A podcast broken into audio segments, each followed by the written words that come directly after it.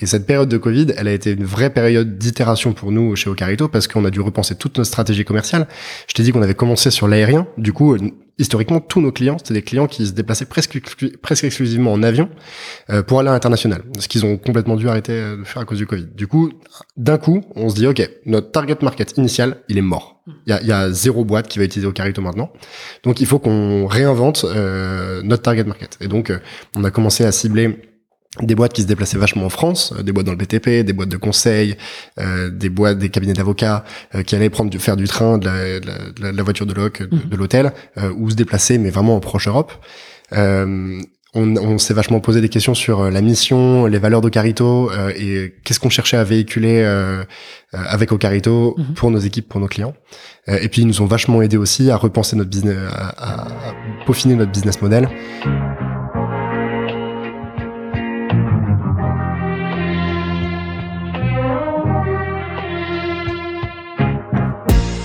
Bienvenue dans SaaS Club, le podcast qui vous emmène dans les coulisses d'un acteur du logiciel.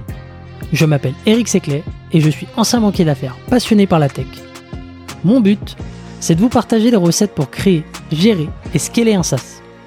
Et pour ça, je vous apporte sur un plateau les meilleurs conseils et retours d'expérience de CEO à répliquer dans votre business. La validation de l'idée, le lancement, la conquête des premiers utilisateurs, l'acquisition, l'onboarding, mais aussi les réussites et les apprentissages. On abordera tous les sujets sans détour. Bonne écoute et bienvenue au club.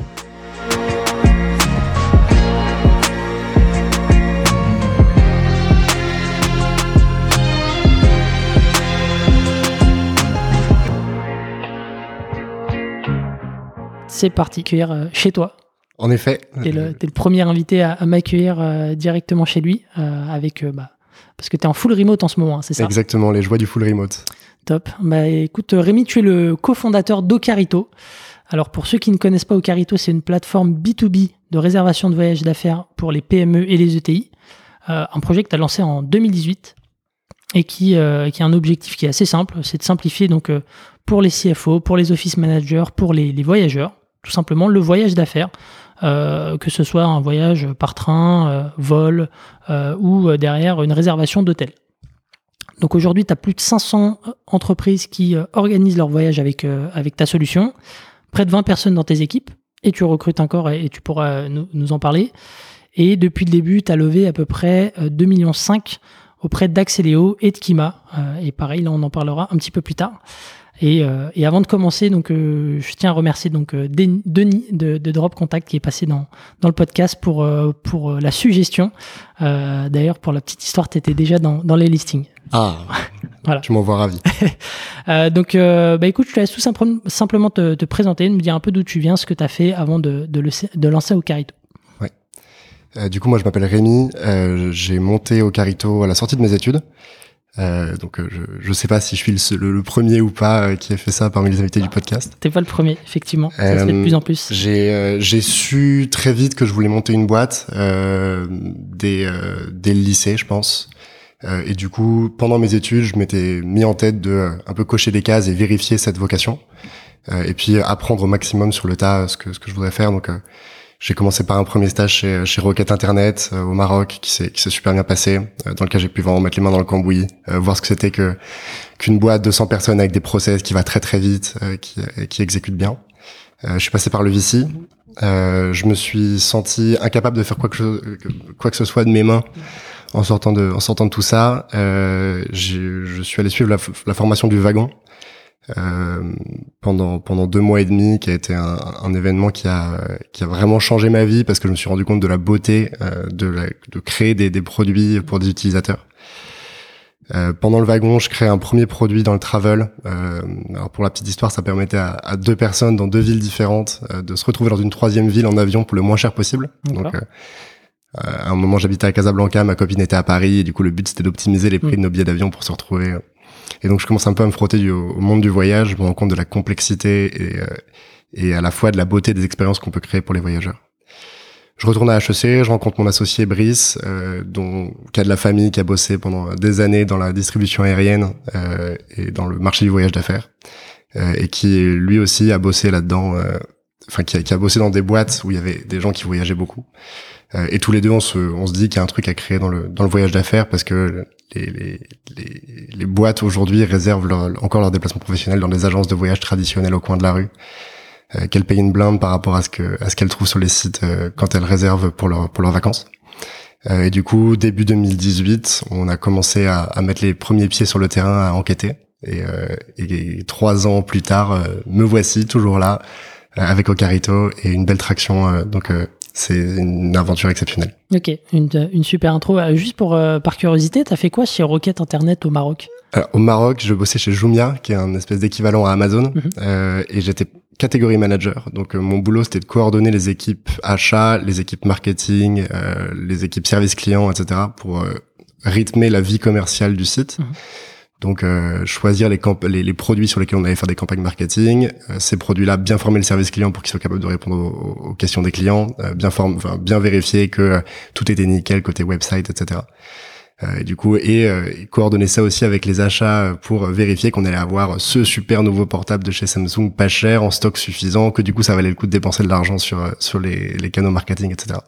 Donc un boulot hyper transverse, très humain euh, avec beaucoup de mise en place de process, etc., euh, qui a été euh, une super école, un super apprentissage. Mmh.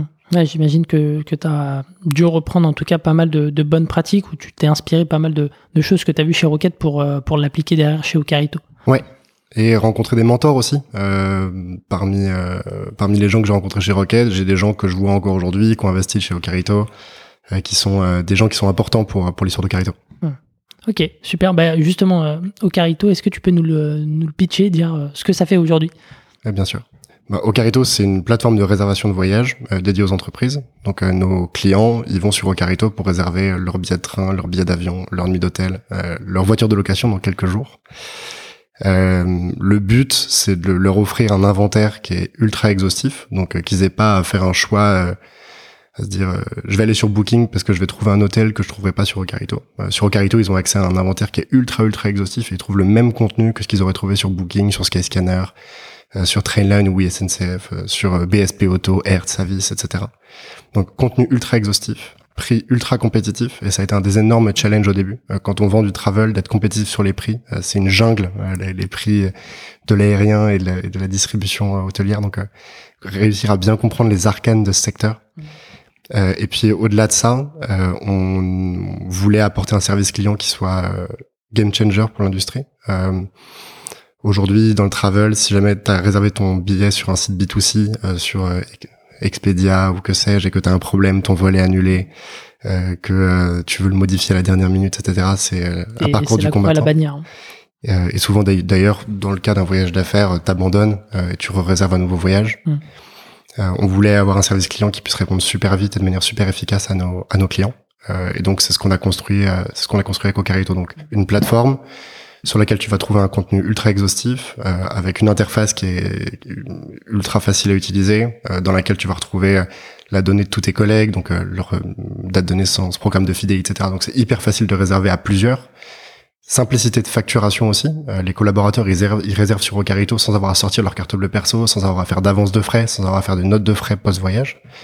Donc euh, pour le DAF, c'est un confort de dingue. Et tu vois, il reçoit sa facture à la fin du mois avec toutes ses réservations de, de travel. Euh, et puis un service client 5 étoiles qui est, qui est, capable de vraiment accompagner nos voyageurs de leur départ de chez eux à leur retour chez eux après leur déplacement quoi. et puis ça permet donc au, au, CFO d'avoir d'avoir une vue mais aussi de, de contrôler les dépenses et aussi cet aspect-là. Ça, ça dépend complètement mm. des, des personas. Mm. Il y a des boîtes qui achètent pas du tout au Carito pour le, le côté contrôle. Il y en a qui en ont besoin. Euh, et donc en effet, on apporte aussi tout un set d'outils aux, aux, directions pour mettre en place des budgets à ne pas dépasser, mettre en place des workflows de validation. Euh, je veux réserver un voyage qui coûte tant, bah, il dépasse un certain, une certaine barrière et du coup il y a le manager qui va devoir valider, etc. Est-ce que ça c'est plutôt euh, le cas chez les boîtes très structurées qui ont une certaine maturité? Ouais, on, a des clients ETI avec euh, plus de 1000 collaborateurs, des politiques voyage qui sont assez complexes euh, et qui du coup vont avoir besoin de ça. Euh, et au contraire, il y a des boîtes qui vont venir nous voir, qui ont 40, 50 collaborateurs, qui se déplacent beaucoup, qui sont amenés à faire énormément de, de notes de frais, à bloquer leurs cartes en permanence parce qu'ils passent leur temps sur la route. Et du coup, eux, ils viennent nous voir plus pour une question de confort collaborateur, de dire je veux plus que mon collaborateur il ait avancé les frais, je veux qu'il puisse réserver en trois clics sur une plateforme, que ce soit la boîte qui paye directement et qu'en cas de problème, il ait quelqu'un à qui appeler. Et du coup, la, la, notion de de contrôle, etc., elle, elle, arrive au second plan. Donc, il y a différentes boîtes avec différents besoins euh, et on essaye d'adresser de, bien tous les besoins de ces boîtes. Et du coup, tu as un univers concurrentiel assez, assez vaste. Donc, comme tu le disais, les, les plateformes traditionnelles sur lesquelles les, plate, euh, enfin, les, les voyageurs vont, vont booker leur, euh, leur vol, leur, hôtel ou, ou leur train. Euh, mais tu as aussi les produits tech avec des cartes virtuelles qui te permettent donc de, de, de contrôler la dépense de, de, tes notes de frais, hein, des Spendesk et autres. C'est un peu ça ton univers concurrentiel au final. Ouais, complètement. Alors il y a un univers concurrentiel de premier niveau, on va dire, avec les agences de voyage traditionnelles. Hein, c'est le, c'est quand même elles qui tiennent le gros du volume dans les dans les PME et les ETI aujourd'hui. Donc c'est des agences de voyage qui ont pignon sur rue, euh, qui ont un numéro de téléphone, une adresse email, et que tu vas appeler ou auquel tu vas envoyer un email pour réserver ton billet de train, ta nuit d'hôtel, ton, ton, déplacement en avion. Euh, ensuite, il va y avoir euh, les sites B2C, en fait, qui détiennent aussi une énorme partie du marché, donc où les collaborateurs vont aller sur Expedia, sur Booking, payer avec leur carte bleue perso, faire une note de frais. Et tu vas avoir des softwares pensés plus pour les grosses boîtes euh, qui vont euh, qui vont euh, apporter des solutions digitales de gestion des, des voyages d'affaires, mais avec des prix qui vont quand même pas du tout être les mêmes que ceux que tu peux trouver sur le B2C, des frais de setup qui sont importants, etc. Euh, et puis ensuite, quand on élargit encore un peu le panorama, euh, on rentre dans le monde du travel and expense, ça s'appelle, c'est même, une catégorie qui a un nom, avec en effet toutes les solutions de gestion de notes de frais, les solutions de cartes virtuelles, etc. La force d'Ocarito, c'est qu'on a un produit qui est hyper vertical, donc on s'occupe que du voyage d'affaires, on s'occupe bien du voyage d'affaires. Donc euh, je pense qu'il y a des tas de DAF euh, qui vont résoudre la problématique de la récupération des factures dans leur déplacement pro par exemple, avec un outil type Spendesk, Mooncard euh, ou d'autres mais ils vont pas du tout répondre à la problématique de euh, contrôle euh, des, des, budgets voyage. Euh, ils vont pas forcément avoir d'insight sur le, comment comment améliorer leur budget voyage. Ils vont pas faciliter l'expérience de, de, réservation de voyage de leurs collaborateurs. Ils vont pas apporter de service client à leurs collaborateurs. Donc c'est ça. S'il y a un problème à l'étranger, il faudra quand même en référer à la plateforme sur laquelle tu as fait ta réservation et, et, pas un SAV qui sera disponible 24/7. Exactement. Donc si, si tu as booké ton, ton voyage sur Expedia avec ta carte Spendesk et que tu as un problème, bah, tu es quand même confronté aux, aux soucis. donc il y a des, des grosses synergies possibles avec ces boîtes d'expense euh, parce que euh, finalement pour euh, recomposer la, la, la photo d'un voyage complet, bah, il y a les réservations de déplacement et d'hébergement sur place et puis toutes les dépenses qui vont être faites sur place. Donc il y a, y a des questions d'intégration produit et de et, pour aider les directions et notamment les directions financières à avoir une meilleure visibilité sur leurs dépenses de travel. Mhm. Après, nous aujourd'hui, ce qu'on vend avec Ocarito, c'est une solution ultra verticale qui répond à un besoin qui est la simplification des déplacements pro. Et du coup, on, se concentre là-dessus. Ok. Et à partir de quand euh, une entreprise peut faire appel à Ocarito, j'imagine qu'il faut qu'elle fasse un certain nombre de, voyages euh, mensuels pour, euh, pour que ce soit pertinent pour elle. Bah, en fait, on a même des indépendants sur Ocarito. on a des indépendants jusqu'à des boîtes qui ont 2000, 3000 collaborateurs. Euh, parce qu'un indépendant, en fait, il devient fou euh, au moment où il doit clôturer ses comptes et récupérer ses factures. Bah, il se rend compte qu'en fait, les dépenses sur place qu'il a faites avec sa carte conto, il a bien pris en photo euh, les, les reçus euh, avec son avec son application, euh, que les factures de ses softwares il a bien reçu par email, etc. Et les trucs qui manquent tout le temps à l'appel, c'est les factures SNCF parce que la SNCF n'envoie pas les factures, c'est les factures Air France parce qu'il faut les demander proactivement à Air France, c'est la facture Booking où l'hôtelier a signé un bout de papier sur sur le comptoir et où on l'a mise dans son portefeuille et on l'a perdu. Et donc en fait la, question bête et méchante de la récupération des factures pour juste faire sa clôture comptable, elle est vraiment vraiment euh, prégnante chez, les indépendants également. Et il y a des indépendants qui réservent autant que des petites PME quoi. Donc euh, on a on a des indépendants, on a des boîtes de conseils qui vont avoir 5 6 collaborateurs qui sont tout le temps sur la route et on monte jusqu'à des, grosses PME qui ont des qui font plusieurs millions de dépenses voyage par an. Hum. Et justement, tu parlais de, de la récupération des, des factures. Ça, c'est quelque chose que vous avez très vite automatisé, j'imagine? Comment est-ce que bah, vous y prenez? Aujourd'hui, nous, on est agence de voyage euh, au Carito. Euh, et donc, euh, quand on vend un voyage, c'est nous qui le vendons. Et donc, c'est nous qui émettons la facture pour, pour le client. Donc, on, a, on est le seul intermédiaire voyage pour, pour nos clients. Ok, très bien. super, je, je, je, vois très bien ce que vous faites maintenant. Est-ce que tu peux revenir peut-être sur donc l'idée, tu, tu, tu, vois, tu en as parlé, donc avais cette problématique personnelle et puis ton associé qui, qui avait un, passif, en tout cas sa famille avait un passif dans, le travel. à quel moment vous vous dites, OK, on, peut en faire une boîte? Donc on, était tous les deux à HEC, on cherchait une idée de boîte à monter.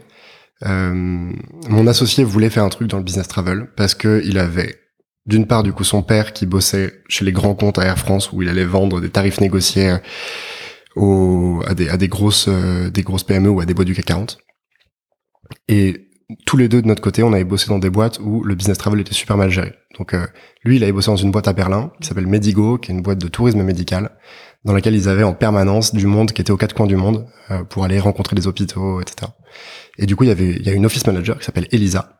Et Elisa, son job, c'était euh, de prendre des slacks de la part des gens qui devaient se déplacer, qui disaient salut, il faut que je sois à Abu Dhabi euh, dans 10 jours, euh, j'ai rendez-vous à 14 heures. Est-ce que tu peux regarder les billets? Du coup, Elisa, elle allait sur Skyscanner, elle prenait des screenshots, elle l'envoyait au voyageur. Le voyageur disait ah ok, t'as pas un truc sur une autre airline, t'as pas un truc sans escale, machin. Donc Elisa, elle retournait sur Skyscanner, elle reprenait un screenshot, elle l'envoyait au gars.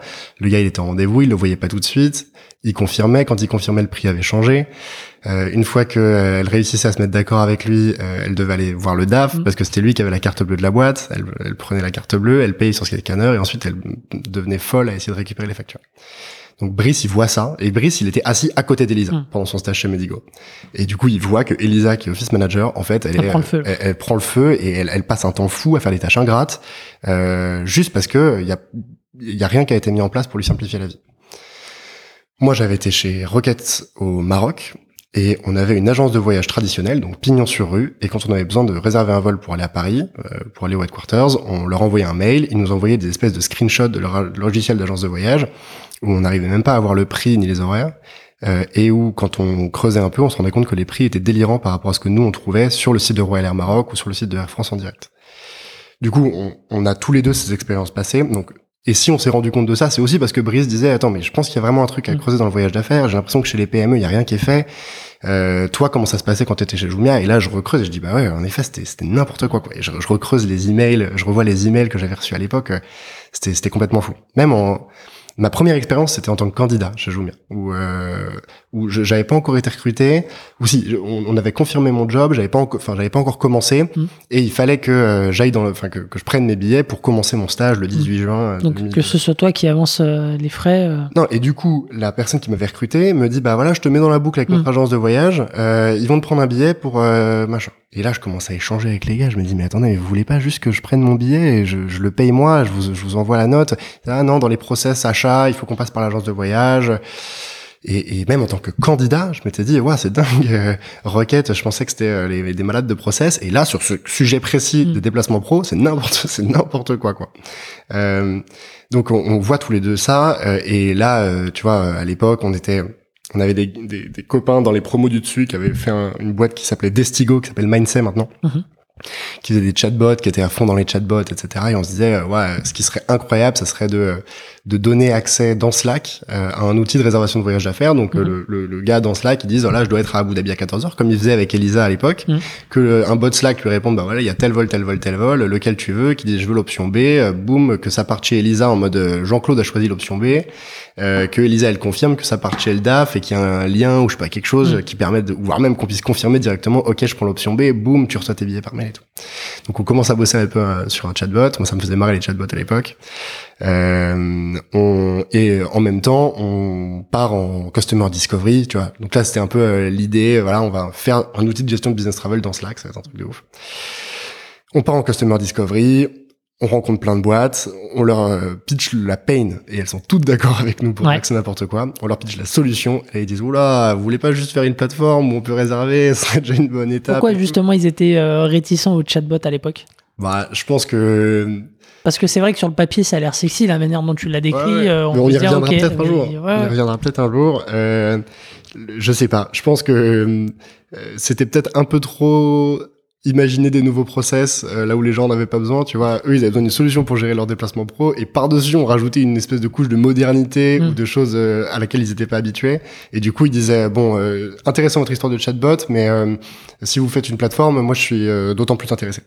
Euh, et du coup, je pense qu'il faut savoir euh, à, quel moment s'arrêter. Et, euh, et, je pense que aussi l'idée de faire un bot Slack, ça réduisait d'autant notre marché. Mhm. tu vois, on aurait eu, je pense, un bon accueil. Des PME qui n'ont pas, qui, qui peuvent être pertinentes pour pour ta solution, mais qui n'ont pas forcément l'usage de Slack en interne. Et autant aux US, Slack commence à avoir vraiment une énorme part de marché. Autant en France, mhm. c'est pas encore du tout la norme. Donc le, le, choix de partir sur Slack, ça aurait été très différenciant. Je pense que ça aurait été intéressant en termes de, de pitch et de marketing et de euh, de manière de présenter la boîte, mais ça aurait réduit mm. vraiment énormément notre marché.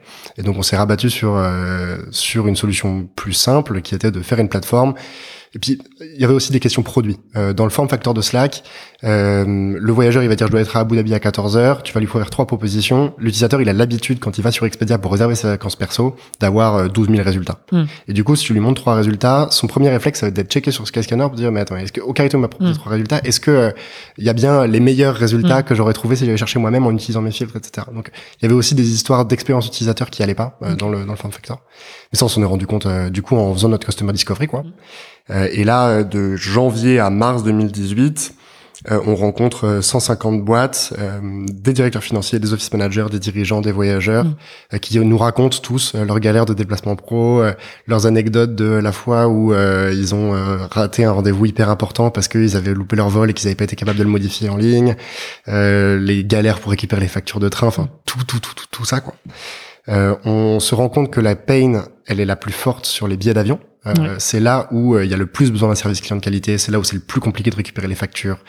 Euh, c'est là où les dépenses sont les plus importantes aussi. Et du coup, on commence à bosser sur l'aérien et donc à défricher ce marché ultra complexe qu'est la distribution aérienne. On, on, dépose les statuts de la boîte en juin 2018 on devient donc euh, moi je code. de, janvier à juin donc tu fais euh, enfin tu, tu fais à la fois ta recherche utilisateur moi je euh, commence à coder. tu commences à coder ok. Brice mon associé continue comme un malade à, faire de la customer discovery. Je pense qu'on y reviendra sur les méthodos et sur la manière de, bien faire ce truc pour pas être biaisé et pas faire n'importe quoi. Et fait bah voilà les trucs admin pour d'une part qu'on pour euh, incorporer la boîte. Et le second truc, c'était devenir une agence de voyage. C'est une profession réglementée en France. N'importe qui a pas le droit de vendre du travel. Donc euh, il y a, y, a, deux trois trucs. Euh, c'est quoi les prérequis pour pour être une agence? Il faut avoir une garantie financière. En gros, le, le, le truc, c'est si ton agence de voyage fait faillite, euh, et qu'elle t'a vendu un billet d'avion, mhm. il faut quand même que tu puisses prendre ton billet d'avion. Il faut pas que euh, donc euh, il faut choper une garantie financière auprès d'un organisme pour que en, cas de faillite, cet organisme garantisse les billets d'avion, les nuits d'hôtel, etc. qui ont été réservés chez toi. Donc toi, ça engendre un coût. C'est un coût qui est, qui est pas qui est pas important. Euh, mais faut passer devant des comités, tu vois, ça, ça prend un petit peu de temps quand t'es euh, deux, petits jeunes, que t'arrives devant le comité, qui créer une agence de voyage en ligne, ils disent ouais, euh, pourquoi? Et le deux, et ensuite du coup se faire accréditer auprès une fois que t'as ta garantie financière, se faire accréditer auprès de la France, qui est mm. l'organisme qui régule les, les, agences de voyage. Donc Brice s'occupe de tout ça. En, septembre, on a une première version du produit sur l'aérien qui est prête à sortir. Mm-hmm.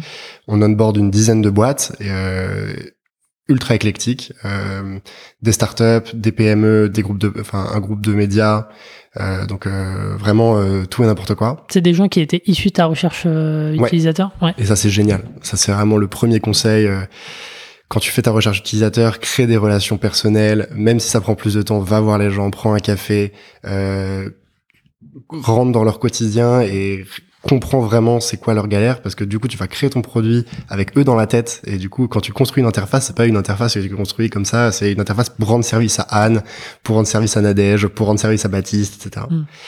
euh, et du coup ces gens là que tu vas contacter une première fois pour avoir un premier feedback que tu vas euh, recontacter derrière en leur montrant des mock-ups en leur montrant les itérations de la plateforme etc euh, ils vont avoir envie de t'aider quoi mm. et, euh, et, du coup septembre quand on lance on lance avec avec cette dizaine de boîtes euh, on était étudiants, hein, on avait zéro sous en poche, euh, donc on avait très vite besoin de se financer pour. Euh, il, y avait, il y avait deux points. On avait besoin de trouver de l'argent pour juste se, verser un salaire. Mhm. Et le deuxième point, c'était que le travel, c'est une industrie où quand tu fais des faibles volumes, tu dégages des faibles marges. Donc c'est un, truc qui est un peu ingrat pour les petits. Mhm. C'est nul d'être petit dans le travel. Enfin en tout cas dans la distribution de travel euh, quand tu crées pas du package. Mm. Si jamais tu fais une agence de voyage qui va euh, vendre euh, du conseil, tu et dire bah voilà, je vous propose pour votre lune de miel euh, de euh, d'aller de, de tel endroit à tel endroit, de faire tel rando, de... t'as une valeur de conseil et du coup tu vas Mm. dégager des marges intéressantes. Quand tu vends du travel sec, donc du billet d'avion sec, de la nuit d'hôtel sèche, etc., euh, tu vas dégager des très faibles marges tant que tu fais pas des très gros volumes. Et du coup, on avait besoin de d'atteindre cette cette taille critique pour commencer à avoir des, des, des, des volumes suffisamment intéressants pour aller s'interfacer avec les bonnes personnes. Donc, tu vois, un Booking ou un Expedia, ils vont pas te parler tant que tu fais pas euh, au moins un million cinq de volume chez eux par an. Ok. Et puis euh, voilà, on, on- moi je connais, mais je suis, je suis pas développeur à la base. Euh, on avait besoin d'étoffer l'équipe tech parce que on avait énormément de chantiers tech sur lesquels bosser. Du coup, on a levé un petit peu d'argent. euh, On a levé 250 000 euros à la fin d'année 2018. Donc, euh, ouais, complètement. Enfin, la première année d'exploitation, vous avez réussi à, à trouver des gens pour, euh, pour vous financer. euh, Ouais. Ok. Et parce que, et je pense que là, du coup, ce qui parlait, c'était que euh, on avait eu cette euh, démarche ultra proche du terrain où on connaissait par cœur nos utilisateurs, euh, où on avait un embryon de produit utilisé tous les jours avec des clients payants, euh, qu'on dégageait déjà du revenu, et du coup, les boîtes, enfin, les, les, les personnes à qui on a pitché le truc euh, voyaient très bien la direction dans laquelle on allait aller, euh, que les agences de voyage traditionnelles qui étaient utilisées par euh, par les anciennes générations, bah, elles allaient potentiellement perdre des parts de marché dans les dans les années à venir euh, Mhm. au profit de l'online. Euh, et du coup, on a réussi, enfin, on a, on a levé un peu d'argent, on a pu un peu étoffer l'équipe. Euh, on a sorti l'hôtel euh, en avril 2019, euh, le train début 2020, et à ce moment-là, on a levé du coup euh, un peu plus d'argent avec euh, avec Axeléo Ekima. Ok. Peut-être, bah, super pour, pour refaire un petit peu le, le fil euh, et s'attarder un peu sur euh, donc ta recherche utilisateur. Tu parlais de méthodo. Euh, Ouais. Qu'est-ce que qu'est-ce que tu as utilisé comme méthode justement pour, pour la réaliser? Bah, là, je- on, on pourra en parler des heures, mais mais là, il y, a- il y a plusieurs trucs. La première, c'est se poser et designer à quoi ressemble le, parcours de ton utilisateur aujourd'hui. Donc, euh, t'es office manager, t'es voyageur, t'es directeur financier dans une boîte. euh, tu, un de tes collaborateurs doit se déplacer. Euh, pourquoi Comment il sait qu'il doit se déplacer C'est c'est quoi Est-ce qu'il a reçu un email Est-ce que c'est son CRM Est-ce que euh, ensuite qu'est-ce qu'il fait? Il va sur Skyscanner, il fait sa recherche, peut-être qu'il compare. Et du coup, designer toutes ces étapes du process là pour vraiment avoir bien en tête euh, quelles sont les étapes sur lesquelles je peux apporter une amélioration facilement. Parce que si, c'est ça la question au début, c'est je vais avoir très peu de ressources tech, Ouais. euh, je peux pas faire un plan sur la comète. Euh, à quel endroit je peux vraiment apporter de la valeur maintenant? Et le- l'endroit sur lequel on pouvait apporter de la valeur maintenant, dans, le- dans le process qu'on design au début, c'est euh, le DAF, il court après ses collaborateurs pour récupérer les factures. Mm. On va faire une plateforme qui va vendre des billets d'avion au même prix que Skyscanner, mais qui va envoyer les factures. Et donc c'est un- finalement une proposition de valeur qui est ultra claire et à laquelle tu ne peux arriver que si tu décomposes parfaitement ton process Mm. et si tu tu es euh, conscient des, des, des différents pain points au fur et à mesure du truc. Ensuite, il y a euh, euh, un bouquin qui a été écrit par Ash Moria euh, qui s'appelle Running Lean, je crois, avec vraiment des euh, des, des euh, méthodos d'interview euh, sur euh, euh, pour poser les questions, euh, pricer les différents pain points, euh, être capable de, de sortir des trucs vraiment objectifs parce que c'est facile de se faire balader aussi par euh, l'idée que t'as d'un produit parfait euh, et, et, et, euh, et si jamais tu fais tes interviews sans te faire guider par un truc un peu objectif, tu vas avoir tendance à tout le temps orienter l'interview vers, Ouais, ça. vers, vers le- le- la solution que toi t'imagines, tout le temps. euh, mais vous êtes sûr que vous n'avez pas besoin d'un bot Slack Euh, Non, on n'a pas besoin d'un bot Slack. Et il faut être capable de l'entendre et, et, et, euh, s'aider de méthodos comme ça et de et de c'est vachement fort. Euh, et puis après faire du volume. hein. Il faut il faut parler à énormément de monde, euh, euh, parler avec des gens que, au qui t'aurais à qui t'aurais jamais euh, pensé parler, euh, avec des assistants de direction euh, qu'on qu'on 60 piges euh, et euh, où leur stress à elles c'est que euh, ta plateforme vienne les remplacer par exemple. Euh, où tu vois t'avais pas du tout vu ça. ou- donc euh, euh, Enfin, je, je pourrais, je pourrais en parler des heures de cette euh, de cette discovery. Euh, en tout cas, ce qui est sûr, c'est que le fait d'être ultra proche du terrain au tout début, ça nous a fait gagner des, des mois et des mois de, de travail, de développement, euh, et que en fait, c'est vraiment une étape à pas négliger Mm. quand tu veux, si tu veux monter ta boîte, quoi. Alors justement, tu parlais de- donc euh, du design du process, donc j'imagine que tu as eu un échantillon hétérogène de personnes entre euh, les CFO, les office managers, euh, Ouais. Euh, les, les travelers. euh. Ouais, et ça c'est un truc qui est super dur avec Ocarito. Oh, je pense avec plein d'autres boîtes aussi, mais, euh, mais on, on le ressent euh, très fortement. C'est qu'on a plein de personas qui utilisent le produit. On va avoir des DAF, on va avoir des office managers, des voyageurs, euh, et puis on va avoir des voyageurs. Directeur d'achat peut-être? Euh, Un peu moins? Alors ils vont être dans, Enfin, la, tu vas ils vont devoir être dans les- la prise de décision. Ouais, il faut, les onboarder dans la prise de décision, mais après ils sont moins utilisateurs du produit, mais en effet. Donc plein de personas marketing différentes et des gens qui viennent de background travel assez différents. Tu vas avoir euh, le DAF qui vient d'une boîte du CAC 40 et qui a l'habitude de bosser avec Concur ou Agencia, Mhm. euh, qui lui dit euh, je m'en fous du prix parce que j'étais habitué à payer super cher euh, une, une plateforme de réservation dans mon ancienne boîte. Euh, moi, ce qui est important pour moi, c'est euh, les dashboards, la centralisation, etc. Tu vas avoir des gens qui venaient de Skyscanner et qui disent euh, moi, je m'en fous de, euh, des, des workflows de validation et de la centralisation. Moi, ce qui est important pour moi, c'est le prix des billets. Euh, tu vas avoir des gens qui avaient une agence de voyage traditionnelle, qui échangeaient par email, qui avaient une relation assez privilégiée avec leur agence de voyage traditionnelle et qui disent moi, pour moi, ce qui est important, c'est la réactivité du chat, la, le professionnalisme du service client.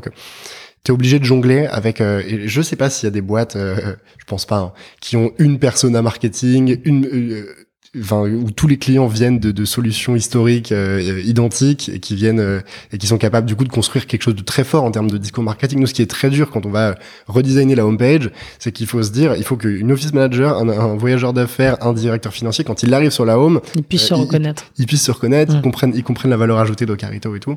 Euh, donc euh, ça, ça, en effet, ça fait partie des challenges et à la fois c'est passionnant parce Mm. que quand tu réfléchis à ta stratégie marketing, tu peux faire tellement de choses. euh, aller parler à du DAF, aller parler à des, à des office managers, aller parler avec des voyageurs sur des sur des tonalités un peu différentes, sur des promesses un peu différentes, euh, sur euh, donc euh, c'est c'est assez assez excitant. Mm. Et, et- et toutes ces personnes-là peuvent être des ambassadeurs de Ocarito dans leur boîte. Un voyageur qui, tu vois, des, un voyageur de chez Swile euh, l'autre jour euh, qui, qui s'était planté de de gare. Ils, ils- ils ont des bureaux à Montpellier, il devait remonter à Paris. Euh, il s'était planté de gare à Montpellier. Boum, il appelle le service client. En trois minutes, on lui avait changé de gare. Il, il y avait un train qui partait un quart d'heure plus tard. Mm. Le gars, c'est devenu un, un ambassadeur de dingue de Ocarito. Ouais. Une office manager avec qui ça se passe bien. euh, une fois que c'est c'est là, c'est ok. Un DAF qui reçoit ses factures à l'heure, sans jamais d'erreur, tous les mois, alors que historiquement, il devait courir après ses collaborateurs pour qu'ils uploadent leurs factures quelque part ou qu'ils les mettent dans un drive. Il, est hyper content. Donc, euh, euh, c'est aussi la force. euh, c'est à la fois euh, compliqué parce que on est obligé de parler à plein de gens, mais à la fois, il y a des tas de gens qui voient la valeur d'Ocarito dans la boîte et qui, du coup, nous, de- deviennent des ambassadeurs. Ouais, t'as un reward assez, euh, assez immédiat, euh, soit pour l'envoi de facture, soit pour le changement de billet. Ouais. euh, ok, ok, ok. Euh, donc, t'as as eu une première année qui était, euh, qui s'est quand même plutôt bien passée. Est-ce qu'il y a eu des difficultés euh, particulières Bah, le, le gros truc euh, dur pendant la première année, c'était qu'on connaissait rien au monde de la distribution aérienne. Donc, euh, et c'est un monde qui est complexe. Où euh, vraiment notre grosse question, c'était euh, pourquoi est-ce que parfois je trouve un billet sur Expedia moins cher que sur Air France? Ouais, ça c'est la, la question que je me pose tout le temps. Ouais. euh, et il y a, y a plein de réponses. Euh, on peut- on peut rentrer dans le détail un petit peu si tu veux. Mais en, en gros, il faut se dire que les agences de voyage, elles gagnent de l'argent surtout sur les hôtels et les voitures de location que tu réserves chez elles, Mhm. et qu'elles sont prêtes à perdre de l'argent sur un billet d'avion euh, pour euh, pour aller faire du cross-sell. Mhm. Donc ça c'est le premier point. Et donc quand tes clients ils vont te comparer à Expedia, bah, ils vont te comparer à un prix qui est en fait un prix euh, discounté d'un d'un frais marketing de Expedia. Mhm. Euh, Ensuite, il y a euh, les, les billets, ils viennent de plein de sources différentes, et donc il y a aussi de la tech. Euh, si jamais tu achètes ton billet aux US, Mm. même un billet Paris-Toulouse, parfois, hein, parce que tu l'achètes des US, il va te coûter moins cher que si tu l'avais acheté de Paris. Donc il y a de la tech pour être capable de euh, comparer toutes ces sources de contenu et être capable de, de proposer des prix qui sont qui sont compétitifs. Donc ça, ça a été une tannée. Euh, Ouais. Tu vas réussir à comprendre. euh, Ok, donc en fait, si on veut proposer le bon inventaire au bon prix, voilà les intermédiaires avec qui il faut qu'on construise, voilà comment il faut qu'on construise notre tech, etc. Là, pareil, vous avez euh, interrogé des experts euh, ou des, des, des gens qui, qui bossent dans le secteur, euh, Ouais. comme vous avez fait pour euh, votre recherche utilisateur? Ouais, un petit peu moins, mais on a eu des bons des bons insights de la part de- d'experts d'experts marché. Et puis ensuite après juste on s'est on s'est coltiné les documentations des API, on a essayé des trucs et et, et ce qu'on a fait marchait bien. Et et ensuite bah franchement ça ça a pas été trop dur hein, la Mm. première année. Hein. Euh, À partir du moment où on s'est rendu compte que euh, on- y avait de la résonance dans notre proposition de valeur, euh, que les clients, que les gens étaient prêts à payer pour notre solution, euh, que euh, euh, enfin voilà, euh, c'était pas la, la première année était pas trop dure. Ok. C'est, c'est, c'est, euh, et donc, euh, donc 2018 se passe bien. 2019, pareil, tu continues sur, euh, sur ta lancée, c'est ça? Donc là, on sort l'hôtel, euh, on dégage davantage de marge. C'est le moment où on décide de, de devenir gratuit aussi. Mm. Donc ça, on pourra, Ça, on pourra en reparler, ouais, aussi. Euh, donc là, on devient gratuit, euh, on ouvre les vannes en termes d'acquisition commerciale, euh, on Euh, donc euh, c'est c'est une année assez excitante euh, où on a une très très forte croissance et ça se passe très bien. Euh, à la, à la, en octobre 2019, du coup, on fait des très bons chiffres et on lance une levée de fonds qu'on clôture début 2020. Mmh. Et ensuite, il y a le Covid qui arrive. Et là, par contre, on rentre dans une période qui est beaucoup plus difficile en tant que boîte et en tant qu'entrepreneur mmh. parce que tu navigues un peu à vue et que tu es obligé de de, de, de, combiner avec avec la pandémie qui, qui impacte énormément ton marché, mm. quoi. effectivement, et, justement, est-ce que tu peux nous raconter un peu cette, cette période et comment vous l'avez gérée en interne? Ouais. J'imagine que euh, donc euh, tu venais de faire ton, ton financement. Euh, normalement, quand on lève de l'argent, c'est pour pour le dépenser, alors plus ou moins rapidement, mais en tout cas pour l'allouer. là, j'imagine que vous avez dû réajuster peut-être certaines parties de vos investissements. Comment ça s'est passé? Euh, du coup, on lève de la, donc on, a fait le closing en mars ou avril 2020. En gros, on a on a bu le champagne, on allait se confiner quoi. C'était vraiment juste après. Donc déjà, euh, première chose, euh, on est content d'avoir avancé dans les discussions avec des investisseurs qui étaient des personnes dignes de confiance humainement, parce que il y, en a pas un seul qui s'est retourné en disant oh, hop hop la, la, situation macro est en train de changer, je retire mon invest. Donc déjà, quand vous commencez à lever de l'argent assurez-vous de l'intégrité des gens avec qui vous parlez et de la valeur de leurs paroles, euh, parce que on connaît des boîtes euh, pour qui ça s'est pas passé comme ça. On... Et nous, on, le voyait arriver le Covid hein, depuis décembre en gros, on, nos, nos, vols vers la Chine et nos et les, les, les, réservations vers la Chine ont commencé à être perturbées, on a commencé à avoir des problèmes, mais ça restait un, un épiphénomène.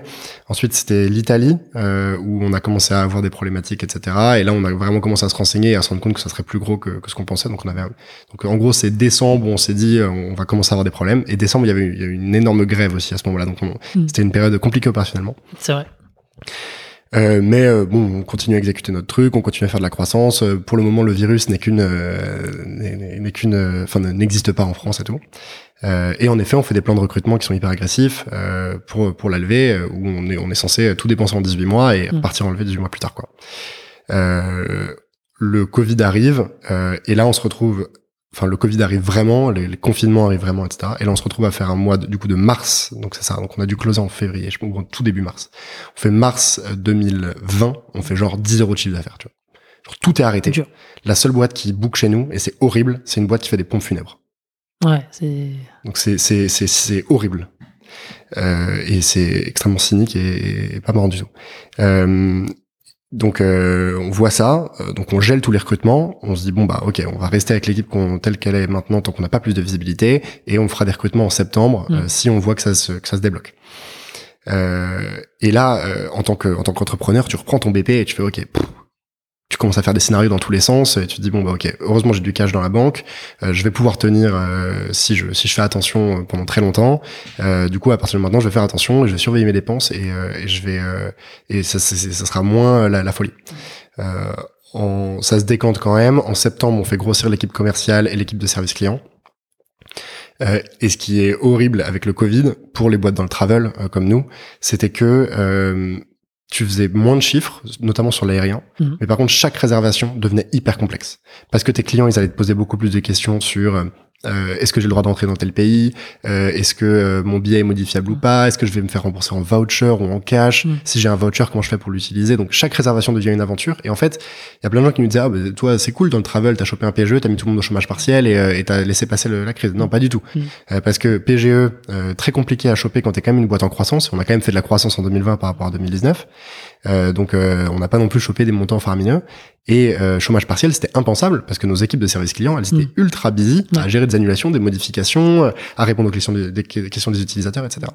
Euh, donc, euh, donc ça a été une période euh, ultra compliquée. Et ce qui est intéressant aussi, c'est que là, on arrive dans une nouvelle période compliquée, qui est que on avait forecasté une reprise assez tranquille là pour l'été, et on a fait 50% de plus que ce qu'on pensait en termes de volume réservé sur la plateforme euh, en juin et en juillet. Là. Euh, et du coup, nos équipes opérationnelles qu'on n'avait pas prévu de, enfin nos équipes service client et tout qu'on n'avait pas forcément permis, enfin prévu de faire grossir à ce moment-là, mais elles se sont retrouvées complètement sous l'eau euh, à devoir euh, à, à, gérer euh, beaucoup beaucoup plus de volume que ce qu'elles auraient dû gérer normalement. Et donc là, tu te retrouves à euh, dédier ton équipe tech à shipper de l'automatisation, shipper euh, des, des, clarifications dans les interfaces mm. pour juste désengorger ton équipe de service client qui est complètement sous l'eau quoi. Ok. Donc en, interne, ouais, ça, ça, occasionne quelques quelques difficultés. Est-ce que dans les têtes de, de tes employés, tu as senti que euh, c'était un peu balbutiant euh, Cette période, comment ça a été vécu en interne?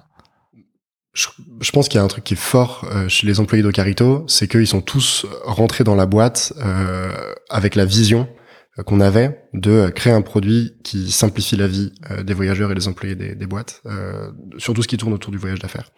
Et on a vraiment des employés qui sont passionnés par l'expérience qu'ils apportent aux utilisateurs.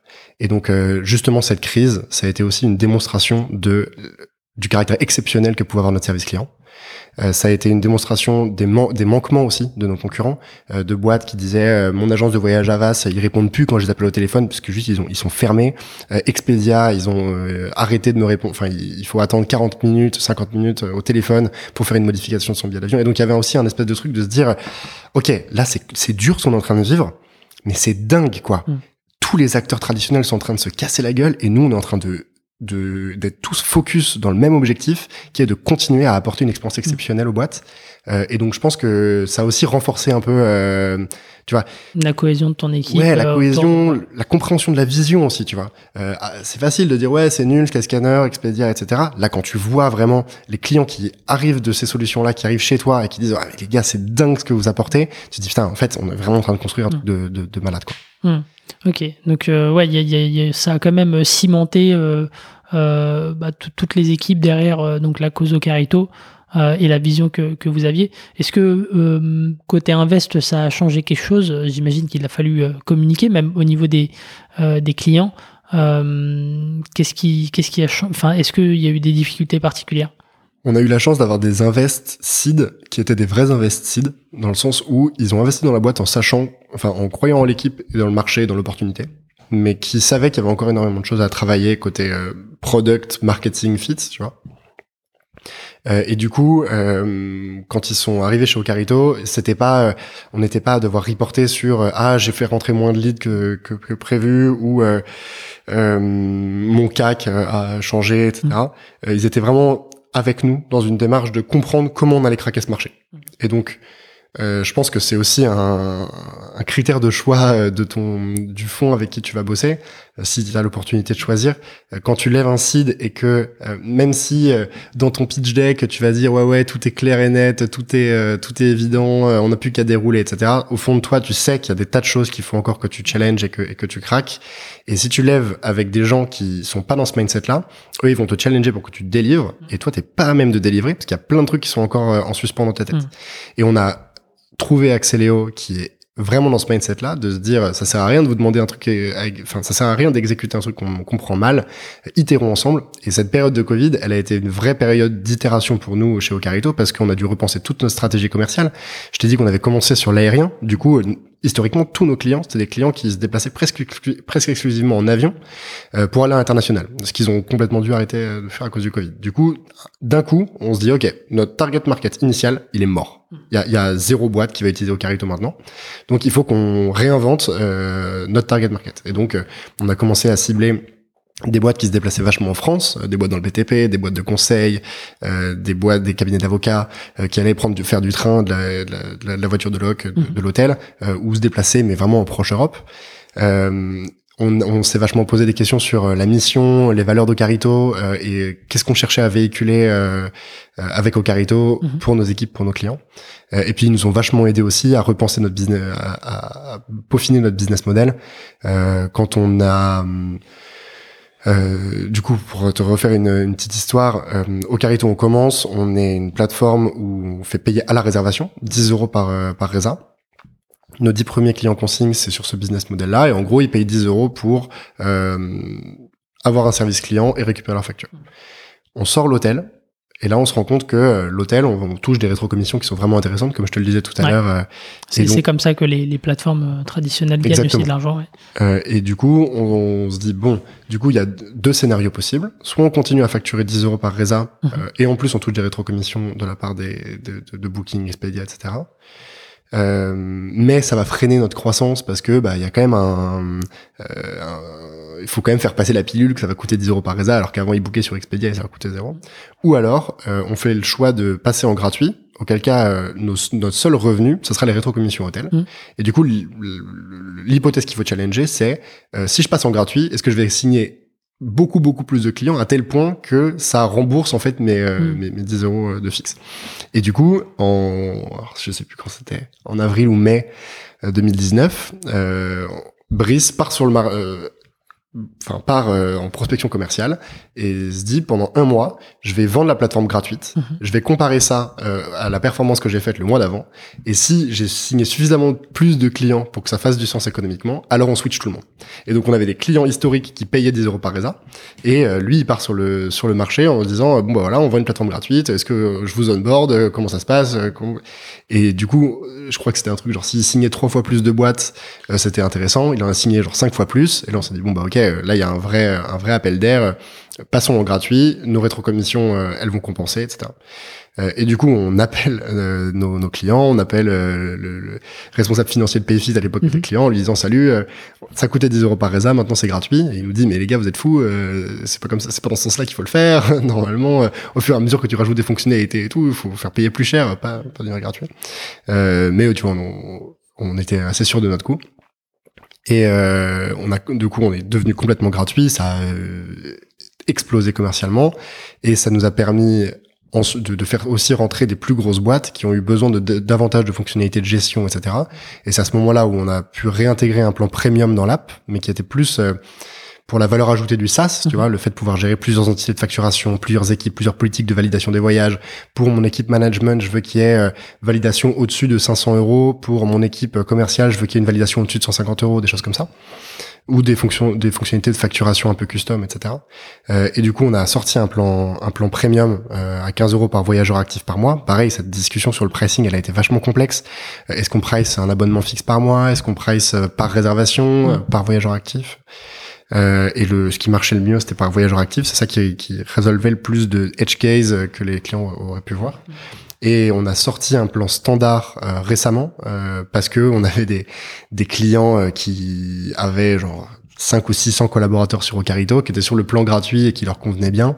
Et là, du coup, tu te fais aussi challenger par tes invests en disant, les gars, est-ce que vous laissez pas un peu trop de valeur sur la table? Euh, il y a, Vous apportez énormément de valeur à certaines boîtes et c'est pas normal euh, que, que, que ça soit gratuit. Et du coup, là, maintenant, on est sur un plan euh, à trois têtes, euh, un plan gratuit Ouais. qui est utilisé par des boîtes de moins de 10 collaborateurs, enfin, ou, de, ou qui auront moins de 10 voyageurs, euh, où elles vont vraiment avoir accès à la, à la- à la promesse d'Ocarito, quoi. Elles vont faire leur réservation au meilleur prix, avoir leur facture, un service client 24/7. On va avoir un plan standard pour les boîtes un peu plus grosses qui Mhm. se structurent, qui vont avoir plus de 10, plus de 10 voyageurs sur la plateforme et qui vont payer 5 euros par voyageur actif par mois. Donc 5 euros par voyageur actif par mois, c'est euh, vraiment euh, peanuts par rapport à leurs dépenses voyage. Hein. Euh, si ton billet de, de train il varie de 5 euros, tu le prends quand même. Mhm, euh, et, donc euh, le, je, je pense que le, le pricing est vraiment pas prohibitif. Et on a un plan premium à 15 euros par voyageur actif par mois pour des boîtes qui ont des besoins de de, de structuration un peu plus avancée.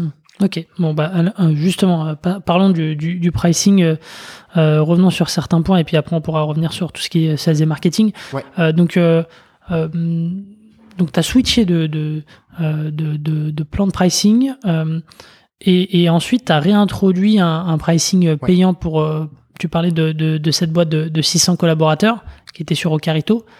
Comment est-ce qu'ils l'ont perçu à ce moment-là Qu'est-ce que tu as dû ajouter peut-être en fonctionnalité ou en, ou en proposition de valeur pour les convaincre de, de repasser à nouveau en, en payant?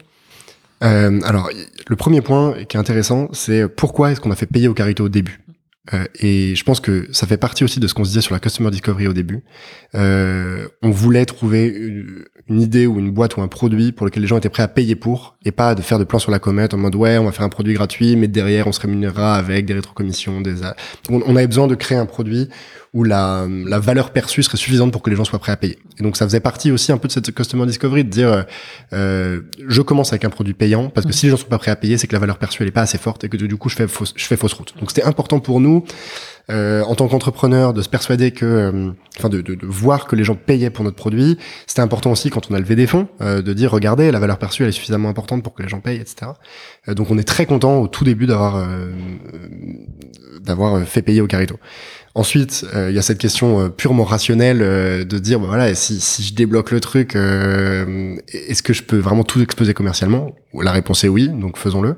Et ensuite, en effet, Euh, du coup, le fait de, de re-rajouter du coup des, des plans payants avec des fonctionnalités additionnelles. La boîte de 600 collaborateurs là dont, dont, je parlais, quand on leur a annoncé le plan standard, ils nous ont dit OK, on comprend, euh, c'est c'est complètement légitime, c'est peanuts par rapport à notre dépense voyage. Et d'ailleurs là, ils sont en train de d'étudier pour passer sur la version premium du coup. Mm. Et il y a un truc qui est hyper intéressant avec le pricing, c'est que si on était une version gratuite, une version premium, enfin une version gratuite, une version payante, les gens ils se posent la question de est-ce que euh, la valeur ajoutée du premium, elle est suffisante pour euh, passer ce, ce, switch psychologique de dire je vais payer pour cette solution. Mm. Je ne sais pas si je suis clair, mais quand, quand euh, c'est très dur de d'upsell quelqu'un de gratuit à payant. Alors que quand tu as cette version très abordable euh, entrée de gamme euh, qui permet aux gens d'avoir accès à la plateforme. Mhm. Passer de 5 à 15 euros, c'est beaucoup plus facile que passer de 0 à 15. Mhm. Et donc ce qu'on a observé quand on a introduit le plan standard dans Carito, euh, que euh, les gens ont commencé à payer 5 euros par voyageur actif par mois et qui du coup ils sont rentrés dans le mindset de dire ok, Ocarito m'apporte suffisamment de valeur pour que je sois prêt à dépenser de l'argent parce que je vois que ça me fait gagner du temps, ça fait gagner du confort à mes collaborateurs, ça me renforce mon image de marque employeur. Mhm. c'est un outil qui est positif pour ma boîte. Et du coup en fait D'ailleurs, la version premium, elle a, elle a, plein de fonctionnalités qui sont vraiment cool en termes de gestion et tout, que, auxquelles j'ai pas accès dans la version standard. Et le, le, le pas à franchir euh, pour passer premium est vachement moins dur à franchir. Ouais, il est déjà convaincu par ton produit, par sa valeur ajoutée. Versus, je mets en place au Carito parce que c'est gratos, mais en fait, euh, la, leur version premium, j'écoute même pas le pitch. Et commercialement, pour nos accounts exécutifs qui font, qui s'occupent du closing, c'est beaucoup beaucoup plus facile aussi d'aller euh, vendre la différence du coup entre la version standard et la version premium où du coup les, les gens ils sont vraiment à l'écoute ils se disent ok est-ce que ça vaut le coup euh, de, de, rajouter 10 euros additionnels par voyageur actif par mois dans le dans la balance versus avant où ils disaient il y a une version gratuite une version premium et les gens disaient bah écoutez on va commencer sur la version gratuite et on verra plus tard pour la version premium. Donc là c'est tes accounts exécutifs qui vont euh, solliciter l'upsell ou enfin en interne il y a une démarche proactive là-dessus aujourd'hui sur sur ta base de clients? Euh, sur notre base de clients, pas trop. Euh, on les laisse pas mal vivre leur vie. En gros, le moment où, où on va les upsell, c'est le moment où ils, où ils, demandent une fonctionnalité qui est pas incluse dans leur plan. Mhm. Donc, euh, tu vois, c'est, enfin, je pense que c'est une astuce de SaaS toute bête, mais on a des boutons dans l'app qui disent rajouter une équipe, rajouter une entité de facturation. Mhm. C'est des trucs qui sont pas inclus dans la version standard. Mm. Et quand on voit qu'il y a un client qui est, enfin, qui, qui sont pas inclus dans la version, oui, dans le standard, pardon. Et quand on voit qu'il y a un client standard qui va euh, cliquer sur ce bouton, ça ouvre une conversation intercom. Et là, du coup, c'est un account exécutif qui va mm. dire, bah voilà, on comprend que vous avez besoin de créer une nouvelle équipe. On, analysons votre besoin ensemble. C'est qu'est-ce que vous voulez faire exactement avec cette nouvelle équipe? Ok, on comprend. Euh, en effet, vous allez tirer grave de la valeur de ce truc. Euh, par contre, c'est inclus dans notre plan premium. Du coup, mais il n'y a pas de et c'est peut-être quelque chose qu'on mettra en place de, euh, de supervision macro euh, de nos clients de dire ah bah tiens ce client là il, il book de manière croissante depuis euh, six mois ça serait intéressant d'aller le voir c'est vraiment à l'initiative de l'utilisateur aujourd'hui. Très très bien euh, et, et, pareil je voudrais revenir sur sur une notion donc tu as parlé de voyageurs actifs ouais. euh, et qu'il y avait d'autres aussi métriques euh, que tu aurais pu prendre en compte. Euh, pourquoi avoir choisi cette métrique-là et, qu'est-ce qu'elle représente? Ouais. Euh, ce qui est très dur dans un produit, c'est que le pricing soit directement corrélé à la valeur dont tes clients en retirent. et du coup, il faut réussir à à inventer un truc où plus plus ton client utilise ton produit et plus il en retire de valeur, plus il va payer, sans pour autant qu'il ait un frein à utiliser davantage ton produit. Euh, et donc du coup, si on donc on a on a réfléchi à plusieurs types de pricing. Le premier c'était un truc euh, euh, alors quatre types de pricing. Le premier c'était un truc à, la, mm. euh, à je sais même pas si Spendesk c'est encore le cas, mais qui était le vieux Spendesk euh, par nombre de desks. Donc tu as une version starter, 10 postes, tu payes tant. Une version medium, tu as 50 voyageurs ou 50 utilisateurs, tu payes tant. Et t'as plus, tu payes tu payes tant. Il y avait un truc qui était par réservation. Euh, et là, du coup, la peur qu'on avait, c'était que les gens, pour leur réservation simple, mm. ils aillent réserver sur euh, EasyJet, et pour leur réservation compliquée, ils aillent sur Ocarito. Et donc là, c'est horrible. Tu fais effondrer tes volumes et euh, tu fais exploser ton service client. Euh, et il y avait cette notion de voyageur actif euh, qui était intéressante parce que une fois que tu as fait ta première réservation sur Ocarito, les autres réservations elles sont gratuites. Mmh. Donc euh, tu fais une réservation de billet d'avion compliqué sur Ocarito parce que tu es content d'avoir accès au service client, etc. bah du coup tu vas aller faire toutes tes réservations de train et d'hôtel sur Ocarito parce que juste c'est plus simple et tu te poses jamais la question de te dire ah ok cette réservation là est-ce que je la fais sur Ocarito est-ce que je la fais en dehors etc euh, et ça corrélait bien avec euh, le l'usage qu'on faisait les boîtes. Euh, j'ai et, et, ça permettait aussi aux boîtes de se projeter. Hmm. euh, tu vois de se dire ok ben en vrai dans la boîte j'ai 10 voyageurs actifs tous les mois. Du coup ça va me coûter 150 euros par mois. Hmm. c'est c'est un budget que, que je peux allouer.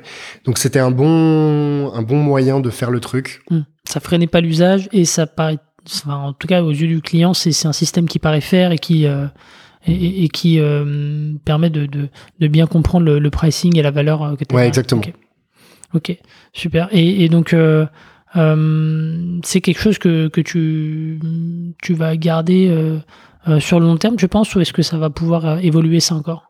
Là aujourd'hui, on est hyper content de notre modèle de pricing. Il est super bien compris par les prospects, super bien compris par les clients, assez facile à comptabiliser. c'est c'est vraiment important hein, de faire une grille tarifaire qui est claire et lisible. Mm.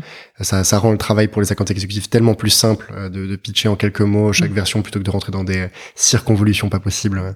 Ok. Et, et le, le, split entre euh, payant et, et, et gratuit aujourd'hui, euh, c'est à peu près combien? Aujourd'hui, on a 70% de nos utilisateurs qui sont sur des plans payants. Ok, c'est énorme. Pour une solution freemium, c'est énorme. Ok, ouais. Ok, là où la plupart du temps on est plutôt entre 5 et 10%. Euh, ouais, c'est ça. tu regardes un Typeform, c'est moins de 1%. Ouais.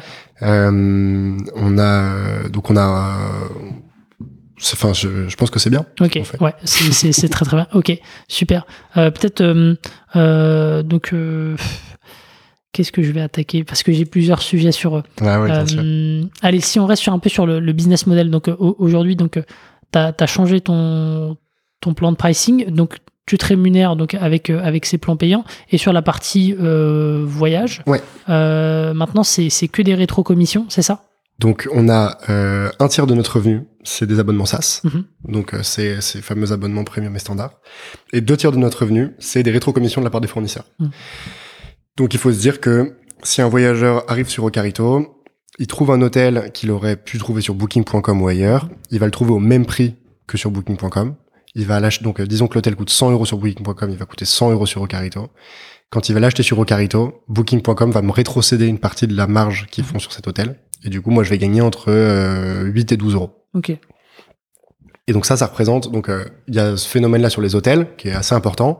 Il y a ce phénomène-là sur les avions dans une vraiment moindre mesure. On gagne très très peu d'argent sur l'aérien. Euh, il y a ce phénomène-là sur le train. Donc c'est des commissions qui sont euh, fixes pour toutes les agences de voyage. On touche le même les mêmes sous que oui SNCF, Trainline, etc. Mm. qui sont autour de 4%. Euh, et euh, sur la voiture de location, c'est plus intéressant aussi. Donc en gros, j'ai deux tiers de mes revenus, c'est de la rétrocommission qui dépend directement de mon volume. Et euh, du coup, il y a un double effet. Plus je fais de volume, plus je vais toucher de rétrocommission. Mhm. Et plus je fais de volume aussi, plus je vais aller pouvoir m'interfacer avec des partenaires qui sont proches du transporteur et qui vont me permettre d'augmenter mes rétrocommissions. Mhm. Euh, donc euh, on a vraiment une course au volume euh, qui est hyper importante et dont on était conscient au début avec euh, avec Brice et, et c'est aussi pour ça qu'on s'est dirigé vers le fait de, de se financer parce qu'on savait qu'il y avait cette, cette course à la, à la masse critique. donc donc voilà, aujourd'hui un tiers de mes revenus euh, abonnement SaaS, euh, donc euh, plus ou moins récurrent, et deux tiers de mes revenus qui sont de rétrocommission. Et, alors deux tiers de tes revenus en rétrocommission, ça veut dire que tu es aussi sensible à, la conjoncture en termes de, cash. Comment est-ce que tu pilotes ça de ton côté? En interne Bah du coup, là on commence à avoir quand même quelques années de recul euh, sur la saisonnalité. Euh, donc on sait que les mois de juin, les mois de septembre, octobre, c'est des très gros mois, alors que le mois d'août, le mois de décembre, c'est des mois qui sont plus faibles. Donc euh, en effet, il faut piloter ça. Il y a aussi une, il y a aussi un BFR qu'il faut piloter parce que typiquement, je vais payer mes hôtels euh, un peu plus enfin un peu plus tard donc ça me fait ça me fait du cash euh, positif. Mais du coup quand j'ai des mois de creux bah, ce, ce BFR négatif il vient s'amoindrir. Euh, et du coup je peux avoir des trous. Donc c'est des choses qu'on qui, pilote. Euh, c'est mon associé qui est un, une star là-dessus et qui, qui, qui, est vraiment trop fort euh, et qui est capable de vraiment à, tous les jours savoir exactement combien on a d'engagés et, et, quelle est notre position de cash quoi. Ok donc c'est assez précis et puis j'imagine qu'il utilise peut-être des outils euh, on est, particulier type Agicap On est client de Penny Lane. Alors, on a, on a un modèle comptable, mais c'est pas très intéressant, donc on va passer dessus On a un modèle comptable qui est hyper technique, qui s'appelle euh, les commissions sur marge, euh, qui est très mal géré par des tas d'outils, euh, et et du coup, on a construit pas mal d'outils en interne pour être capable de faire ça. Ok, super. Euh, toujours pour rester sur le, le, business model, donc tu me disais tout à l'heure que pour euh, dealer avec Booking, il fallait faire 1,5 million de, euh, de résa par an. Euh, mais avant d'atteindre ce million 5, enfin il faut il faut survivre. Ouais. comment comment est-ce qu'on comment est-ce qu'on gère donc le, le, partenariat avec avec des mastodontes comme ça quand on est tout petit Tu disais quand on est bah, petit. Bah, quand tu es tout petit, tu parles pas. Hmm. Tu peux pas leur parler. Tu vas faire une demande de contact sur leur site, ils vont pas te répondre. Hmm. Jusqu'au moment où tu fais la demande de contact et tu dis oui, je vais faire plus d'un million cinq sur, sur... Et, et, ils rigolent pas, tu vois, ils vont vraiment te demander des de enfin ils vont vraiment vouloir vérifier et tout que tu fais ce volume là parce que eux ça leur coûte de l'argent d'aller euh, mettre des équipes techniques pour euh, t'aider à l'implémentation etc. donc au début bah, il faut trouver des, des fournisseurs euh, qui sont capables de trouver ce contenu là et qui vont pas te faire chier sur ton volume on a eu du bol on a bossé avec une boîte qui s'appelle CDS Group qui est vraiment inconnue au bataillon du grand public qui fait du, de l'inventaire hôtelier pour des grosses boîtes du CAC 40 et qui du coup va eux enfin qui va euh, euh, se connecter avec Booking, Expedia, etc., etc., euh, et qui va aller pousser ce contenu-là dans les mmh. outils de réservation des grands groupes. Euh, du coup, ils font pas mal de volume et du coup, on allait toquer à leur porte en disant voilà, nous on veut vendre aux PME, vous c'est un segment que vous attaquez pas du tout. Est-ce qu'on peut distribuer le contenu Booking Expedia que vous que vous vendez? Et ils avaient une philosophie qui était assez proche de la nôtre mmh. sur euh, l'exhaustivité du contenu, sur la compétitivité prix par rapport au site B2C, etc. Et donc du coup, on a pu commencer à bosser avec eux pour faire nos premiers euh, nos premiers millions d'euros de volume en partageant les marges. Mmh. Et donc c'est aussi un truc de se dire au début j'ai pas le choix, il faut que j'ai accès au contenu. Donc euh, tant pis pour euh, tant pis pour mes marges. Je mm. sais que je vais être capable d'aller taper plus de marge le moment où je remonte la chaîne de valeur. Mais euh, mais donc du coup c'est et, c'est pas évident hein, au début hein, d'essayer de trouver les bons partenaires qui ont la même philosophie que toi, avec qui ça va pas être trop compliqué de, s'intégrer, qui sont pas trop qui sont pas trop nuls et tout, pour être capable de délivrer la valeur ajoutée que tu veux apporter mm. à tes clients, tout en sachant que à un moment tu pourras tu pourras toucher davantage de marge quoi.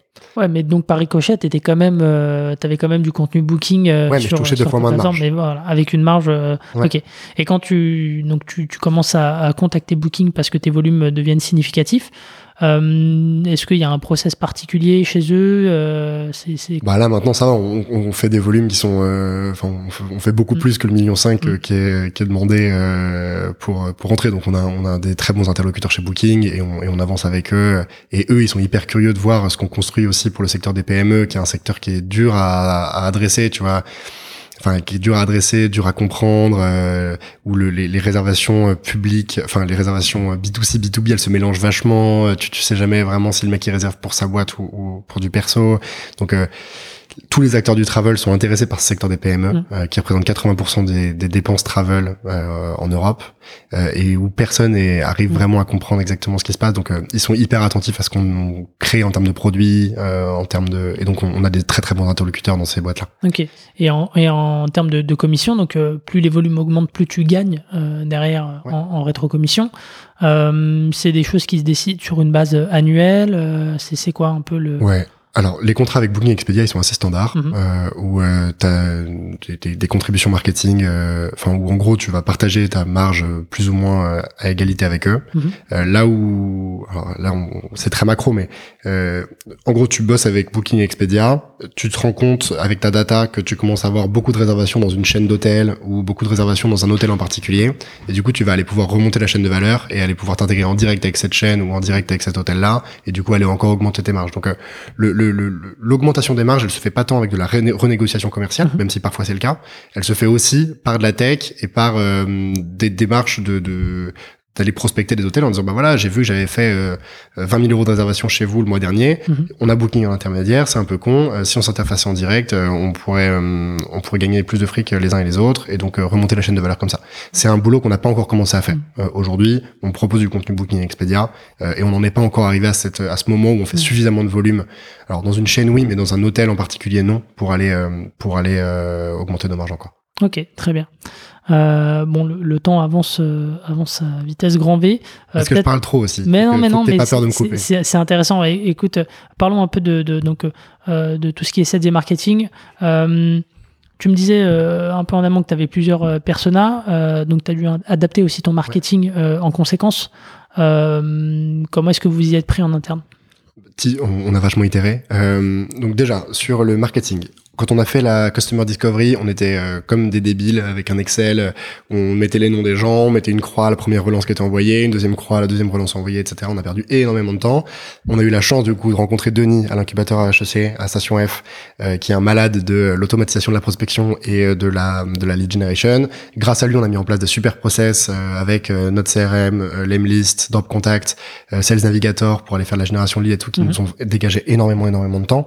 Donc tu vois aujourd'hui générer des listes de boîtes et des listes de mails euh, de gens potentiellement intéressants pour Recarito, euh, les contacter euh, avec le bon discours, avec des séquences de mails qui sont bien foutues, euh, puis closer une démo, enfin puis euh, faire un premier appel de qualif, euh, choper les infos, closer une démo, closer. Ça aujourd'hui on sait bien le faire Mhm. sur plusieurs personas. On sait bien le faire sur les dirigeants de PME, on sait bien le faire sur les DAF, on sait bien le faire sur euh, le directeur des achats, le directeur des achats indirects. Donc, tu vois, il y a des, y a des personas qu'on qu'on gère bien en outbound. Il y a des personas qui marchent très mal en outbound. Euh, je pense notamment aux office managers, Ouais. qui elles, par contre, ont, euh, ont- ont où il y a d'autres canaux marketing qui marchent bien, euh, notamment euh, les, les webinars, la production de contenu, la production d'articles.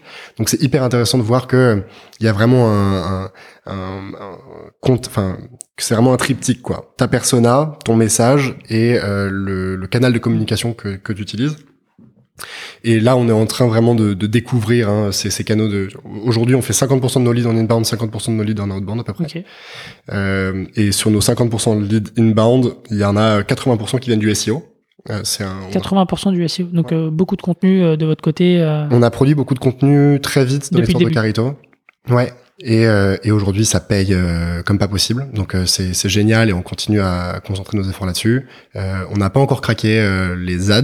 On Mhm. est sur un marché ultra compétitif, sur des clients, enfin avec des avec des compétiteurs qui vont cibler des plus grosses boîtes, donc ils sont prêts à mettre plus d'argent en ads. Donc il faut trouver des moyens détournés de- de- d'utiliser bien les, les, les régies publicitaires.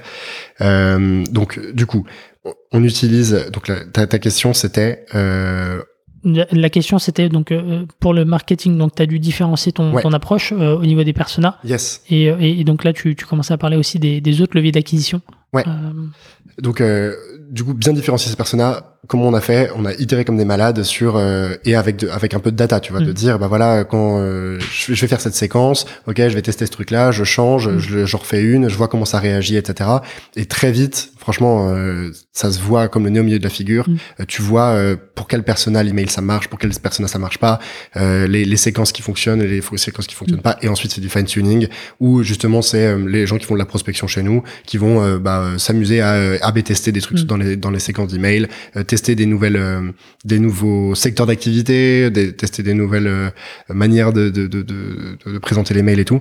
Euh, donc euh, et ça du coup hyper important de vraiment très vite dans l'histoire de la boîte mettre Mm. en place des process sur la prospection parce que il faut sortir de la data. Ton- tu vas tu vas contacter tellement de boîtes Mm. que si tu fonctionnes au ressenti, tu vas forcément prendre des mauvaises décisions. Donc euh, et ensuite, quand tu vois qu'il y a des qu'il y a des canaux pour lesquels ça marche, et l'email c'est fantastique, hein, c'est gratuit, euh, ça on, peut, s'automatise on- bien. on peut toucher n'importe quelle personne dans tu le monde. peux toucher euh, n'importe quelle personne dans le monde, c'est complètement fou. Mm. Euh, et donc euh, on a quand même vraiment beaucoup investi là-dessus euh, en termes de temps passé parce qu'on se rendait compte que c'était un canal fantastique d'acquisition et qui marche bien aujourd'hui.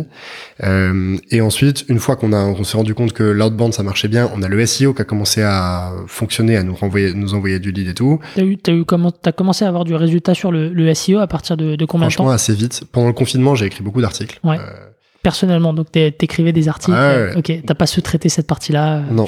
tu- on l'a pas encore fait. Ça viendra peut-être un moment. Mais tu vois, c'est des articles de tout con. Hein. Euh, Comment choisir sa solution de, de, déplacement pro euh, Comment choisir une agence de voyage en 2021 euh, euh, Quels sont les critères de choix d'une agence Enfin, tu vois, où tu, tu et en fait, euh, je sais pas pourquoi, je sais pas comment, mais on, on a commencé à ranker super bien, super vite. Euh, après, c'était des articles assez longs, assez Mm. fouillés. Je pense que les gens y passaient du temps, donc euh, ça, ça a bien marché.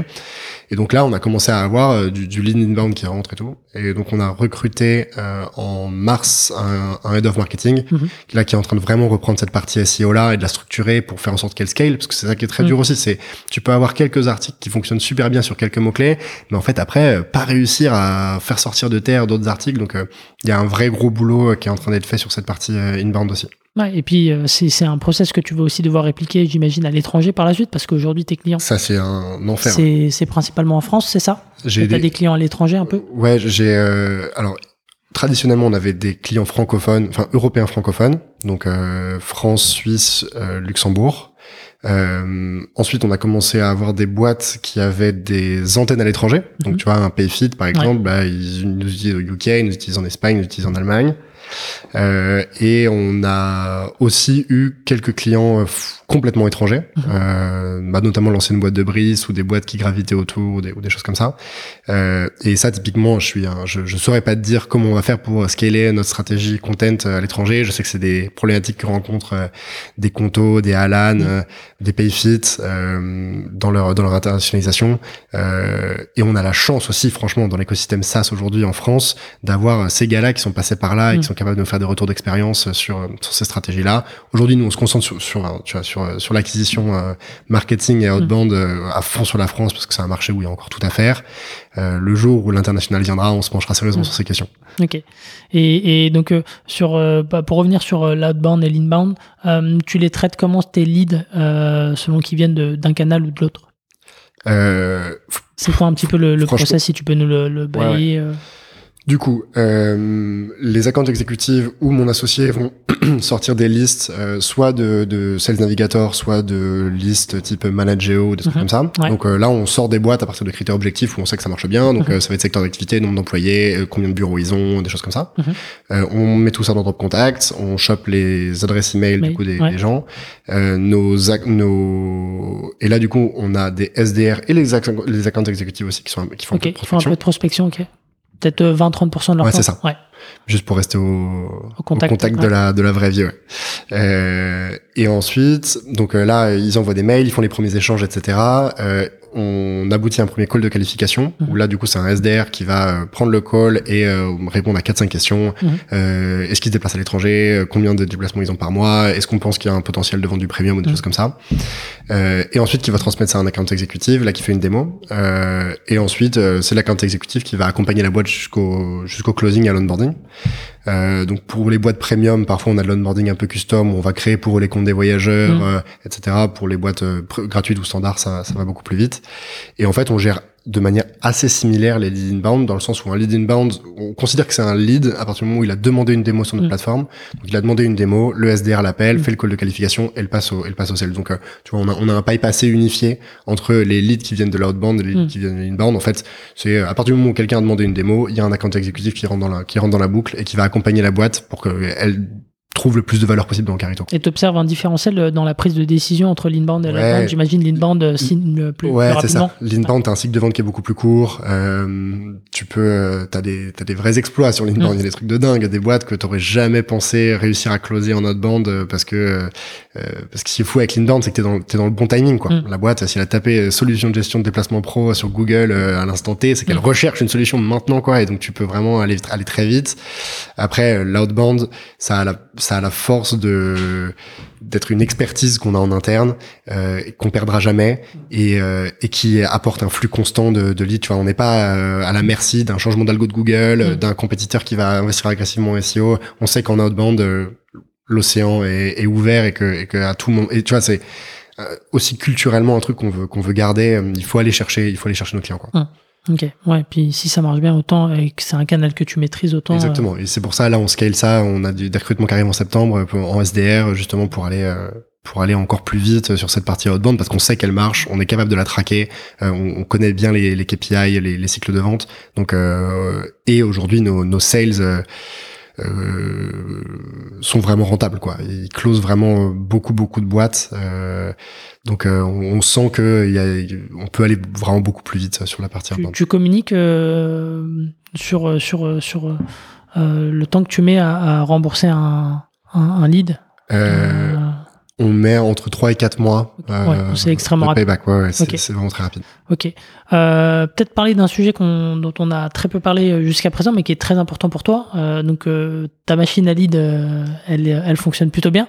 derrière, tu as aussi un, un, customer success à, à assurer, puisque tu as une promesse de, de SAV en 24-7 depuis le début. alors, comment est-ce que tu délivres ça en tant que jeune startup avec, avec des, des moyens assez limités au début? Ah, bien sûr, c'est une sacrée question. Euh, J'espère que parmi nos auditeurs, il y, a, des gens qui, euh, qui ont des problématiques de 24/7, qui sont des petites boîtes.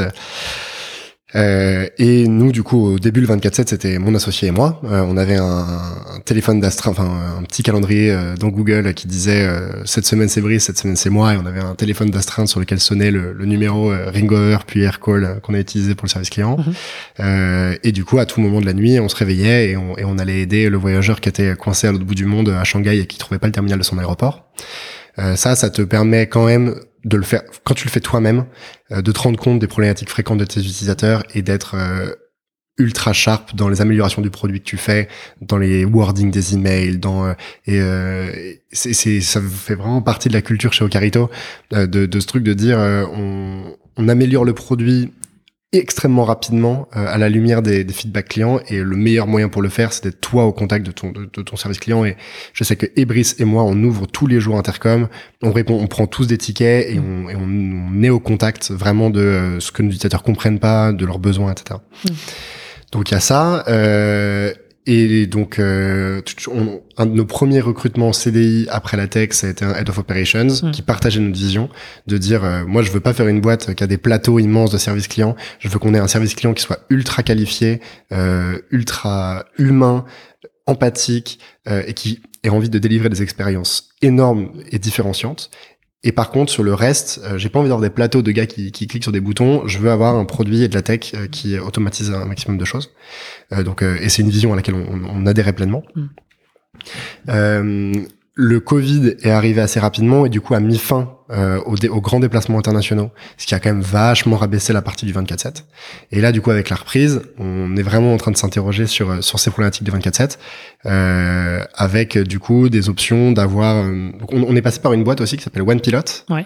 Euh, que tu as peut-être eu dans ton radar à un moment, qui fait du, du service client outsourcé en France métropolitaine pour des boîtes. nous, du coup, on leur a passer une partie de notre volume euh, entre 19h euh, et 1h du matin mhm. et de 7h à 9h du matin.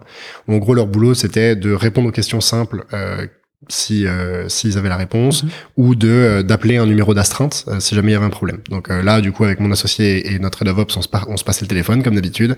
Du coup soit c'était une question simple et l'agent one pilot pouvait la gérer, soit c'était une question complexe ou urgente ou ou, ou dans ce cas-là il nous, il nous appelait et on, on le problème. Et là du coup on est en train de, de, de structurer un service client 24/7 pour la rentrée. Euh, avec du coup les problématiques de se dire j'ai pas assez de volume la nuit et le week-end pour faire bosser des gens full time euh, et à la fois euh, il faut que je sois ultra rapide parce que ça, ça, fait partie de ma promesse. Donc on a, on a pas mal de challenges là-dessus en ce moment. Et j'espère dans un futur épisode de te raconter comment ça s'est passé. Ok. Et puis pareil le, le faire le dupliquer à l'étranger de votre côté ça sera aussi un, un enjeu. Complètement oui. Ok euh, Est-ce que tu as, peut-être une anecdote à nous partager sur, euh, sur du 24-7 euh, ouais, Il y a des trucs de fou. Euh, on, parmi nos clients, on a Sopress, la, la, la boîte de, de SoFoot, Society et tout. Euh, et ils avaient deux, deux voyageurs qui étaient partis faire un, reportage en Inde. Euh, C'était en août 2019, je crois, un truc comme ça. Euh, et un, le, le, ils arrivent au check-in, je crois, à Bangalore. et là, l'agent au check-in dit Ah, la carte qui a servi à payer la réservation est pas à votre nom, j'ai besoin d'une photo de la carte. Hmm tu vois, le truc euh, qu'on n'avait jamais vu nulle part et tout. Le voyageur appelle le numéro d'astreinte. Mon associé est en, est en soirée. Euh, du coup, il voit le, numéro d'astreinte, euh, il sort, il sort du bar. Euh, et tu vois, il devait être 2 heures du matin, un truc comme ça. Euh, il m'appelle, moi je suis en train de dormir, le téléphone sonne pas. Enfin, tu vois, je suis en mode avion, je sais pas. Il m'appelle une fois, deux fois, trois fois, ça sonne pas je finis par appeler ma copine. Il dit euh, Sybille, je suis désolé, est-ce que tu peux me passer Rémi? Donc là, elle me passe le téléphone. Et Brice qui me dit euh, Ok, on a, j'ai besoin de, de qu'on envoie la, la carte qui au moment du paiement à tel voyageur et tout. Il me donne son numéro. Je lui envoie la carte sur WhatsApp. Et là, le gars, euh, dix minutes plus tard, nous envoie un grand un, un selfie euh, dans l'avion en disant les gars, vous êtes incroyables, merci beaucoup. Euh, vous nous avez sauvés parce que là, à quelques minutes près, on sortait. Donc tu vois, ça implique de, de mouiller le maillot un peu. Quelques sacrifices, effectivement. Après, on a eu des histoires folles de, de voyageurs qui avaient leur euh, leur femme qui accouchait alors qu'ils étaient en déplacement pro, euh, qui nous appellent, qui disent faut que je sois dans trois heures à Paris, je suis à Barcelone, euh, comment on fait? Et là, tu fais l'extra mile et c'est c'est aussi pour ça que c'est incroyable de bosser dans le voyage.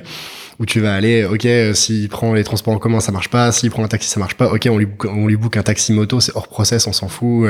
Euh, et le gars, quand il arrive à l'hôpital, euh, il, il- il est ambassadeur à vie, quoi. Mm. Et ça, c'est des, c'est des petites anecdotes, des petites histoires euh, dont vous vous servez dans, dans votre stratégie de, de content auprès de, de vos clients ou... Pas trop. Ouais. Bah, tu vois, je m'en sers dans ma stratégie de content en t'en parlant. Ouais. Euh, mais on raconte pas trop ces anecdotes, mais parce que ce qui est frustrant aussi, c'est que on est une boîte qui crée un produit euh, qui a vocation à euh, être utilisé en standalone et à ce que notre service client il soit vraiment impliqué que pour les situations d'urgence. Mm. Donc on n'a pas forcément envie de pousser nos clients à dire regardez, allez contacter notre service client, il est ouf, euh, il fait il fait des trucs de dingue. Euh, et par contre, on adore faire des trucs de dingue Mm. quand il y en a besoin.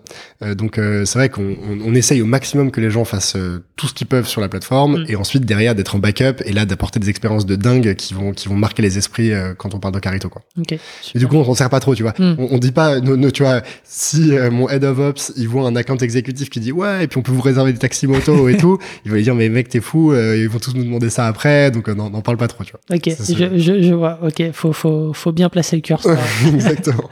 ok, super. Bah, peut-être pour, pour clôturer, j'ai quelques petites questions, mais, mais avant ça, c'est quoi un peu tes, même si tu as, commencé déjà à le brosser, c'est c'est quoi tes, tes prochains challenges dans, dans les mois qui vont venir? Ouais, bah là du coup on a une, on prend une reprise très très très très forte euh, depuis le mois de d'avril. Mhm. Euh, donc là il faut qu'on structure l'équipe et que tu vois en, en termes de service client autour du 24/7, euh, en termes de sales, tu vois, je te disais qu'aujourd'hui euh, on a un payback qui est ultra rapide, Ouais. euh, qu'on a des process qui tournent bien. Donc là il faut qu'on muscle l'équipe et qu'on aille plus vite commercialement. Euh, on a des chantiers tech euh, qui sont euh, qui sont énormes. Tu vois, là, on, on lance la voiture de location avec les, les premiers clients en bêta cette semaine. Euh, on a, euh, on a un- beaucoup beaucoup de boulot euh, sur euh, plein de parties de l'expérience euh, où on n'est pas encore satisfait de l'expérience que qu'apporte Ocarito, même si elle est dix fois meilleure que celle que tu peux avoir euh, ailleurs. Euh, donc euh, la structuration de l'équipe sales vraiment de manière industrielle, euh, structuration du 24/7, recrutement service client, gardons cet ADN de l'envie d'apporter des expériences de, de malade à nos à nos clients. Et puis au, au niveau de la tech, on a des on a des gros gros challenges. Aujourd'hui, on a une toute petite équipe tech. hein. On Mm. est euh, on est six personnes. Enfin, il y a six devs. Ouais. Plus moi en product et une, une product designer, euh, on, on a quatre, on vend euh, une plateforme SaaS, on vend de l'avion, on vend du train, on vend de l'hôtel, on vend de la voiture de location. Euh, on a avec des produits qui ont des complexités métiers qui sont très très fortes. Euh, donc c'est un vrai vrai challenge de réussir à délivrer tout ça, Mm. pas décevoir les clients, à garder un rythme, euh, une vélocité assez assez importante. Donc euh, des, des vrais challenges de structuration pour euh, pour aller plus vite. Et puis euh, dès qu'on sort de la crise et que et que le marché se libère un peu, on va avoir envie d'aller d'aller se financer pour aller euh, pour aller beaucoup plus vite euh, dans, dans- sur ce marché où il y a tout à faire quoi. Ok, bon, le, le champ des possibles paraît, euh, paraît assez énorme et, et j'espère que la reprise euh, sera favorable à, à Ocarito en tout cas. Merci beaucoup. Allez, pour les petites questions, donc qu'est-ce qui est le plus challenging pour toi depuis que tu as commencé l'aventure Ocarito Ah le service client 24/7 c'est dur. Ok. Si tu devais changer une seule chose dans l'histoire d'Ocarito, Euh, non. Euh, Jusqu'ici tout va bien. jusqu'ici tout va bien, on touche du bois. Non. Tout va bien. Euh, c'est quoi ton, ton conseil euh, préféré à donner à un, un entrepreneur? C'est de passer vraiment du temps sur le terrain au début, de vendre, un- de de- d'être sûr que les gens sont prêts à payer pour ton truc, euh, avant de commencer à écrire la première ligne de code ou avant de commencer à, à se projeter trop vite. Ça va trop vite de de, de, cr- de créer une boîte qui correspond à tes rêves et, et pas à ce que les, cli- les clients veulent. Donc euh, passer du temps comme un malade sur le terrain, tant que t'as pas parlé à des centaines de personnes, c'est que ça ça vaut pas le coup. Ok. Et dernière question, donc euh, est-ce que tu aurais un, un livre euh, à, à recommander, à nous partager? Ouais, le, le, le bouquin qu'on fait lire à tout le monde en, en rentrant chez Ocarito, c'est euh, L'obsession du service client, Mhm.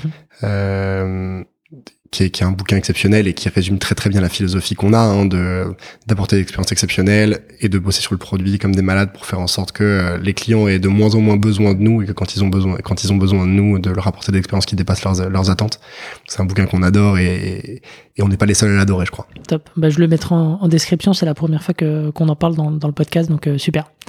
Écoute, euh, merci beaucoup Rémi pour euh, pour ce moment, pour, Merci à toi. pour ton témoignage, et puis euh, bah, bon courage pour euh, pour la reprise. euh, et et j'espère que effectivement euh, ça se passera comme vous le souhaitez euh, dans les dans les prochains mois. J'en suis sûr. On va tout faire pour en tout cas. Merci Rémi. Euh, je vous dis à la semaine prochaine pour un nouvel épisode. Ciao.